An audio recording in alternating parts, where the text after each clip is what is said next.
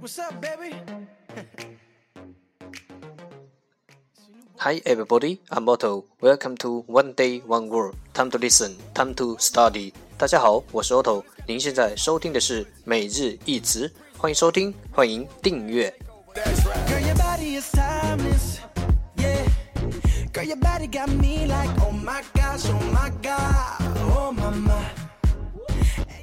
让学英语融入生活，在途中爱上你自己。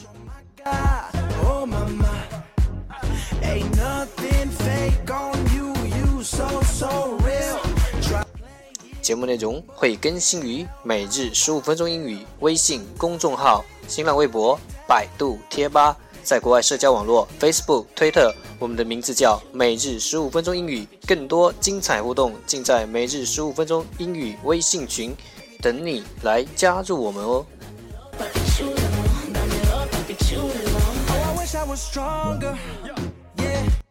不管晴天还是雨天，让我们一起简单的坚持每一天。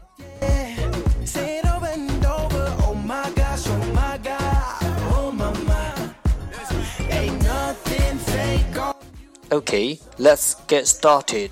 Day 25. how I feel. I love it when you drop it down. Today's word is what? What? W H A T. What? 代词什么？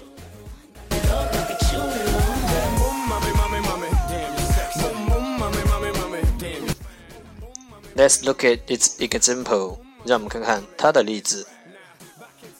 What do you want? What do you want? 你要什么？What do you want?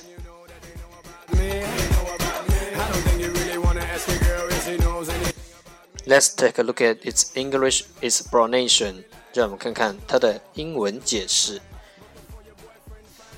You use what in questions when you ask for specific information about something that you do not know. You use what in questions when you ask specific information about something that you do not know.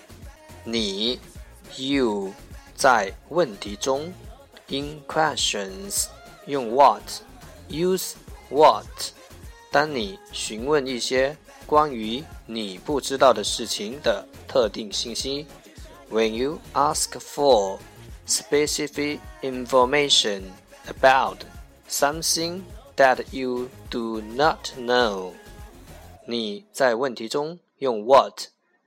当你询问一些 关于你不知道事情的特定信息的时候。 It's your new boyfriend, Royce. Oh yeah. No, this got that dance hall feel to it. Let's take a look at its example again. 让我们再看看它的例子。What do you want?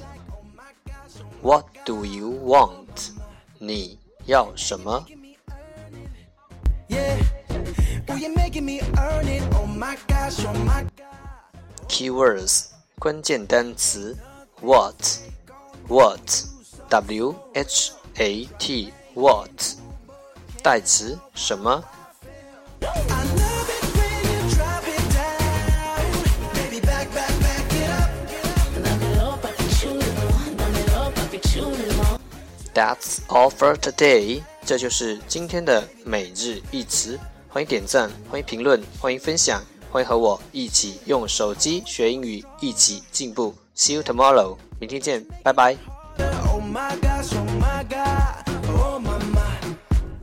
And you make me go low.